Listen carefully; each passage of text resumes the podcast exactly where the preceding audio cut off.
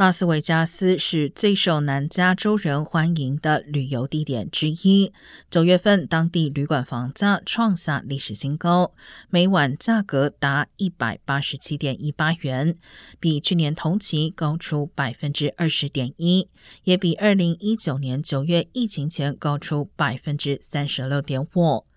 赌城酒店近期整体入住率达到百分之八十三点一，比去年高出十点一个百分点，但比二零一九年九月仍低五点二个百分点。酒店业专家指出，房价上涨原因复杂，一方面是酒店在争夺员工，需要透过增加收入来抵消开支；通货膨胀也影响到房间供应。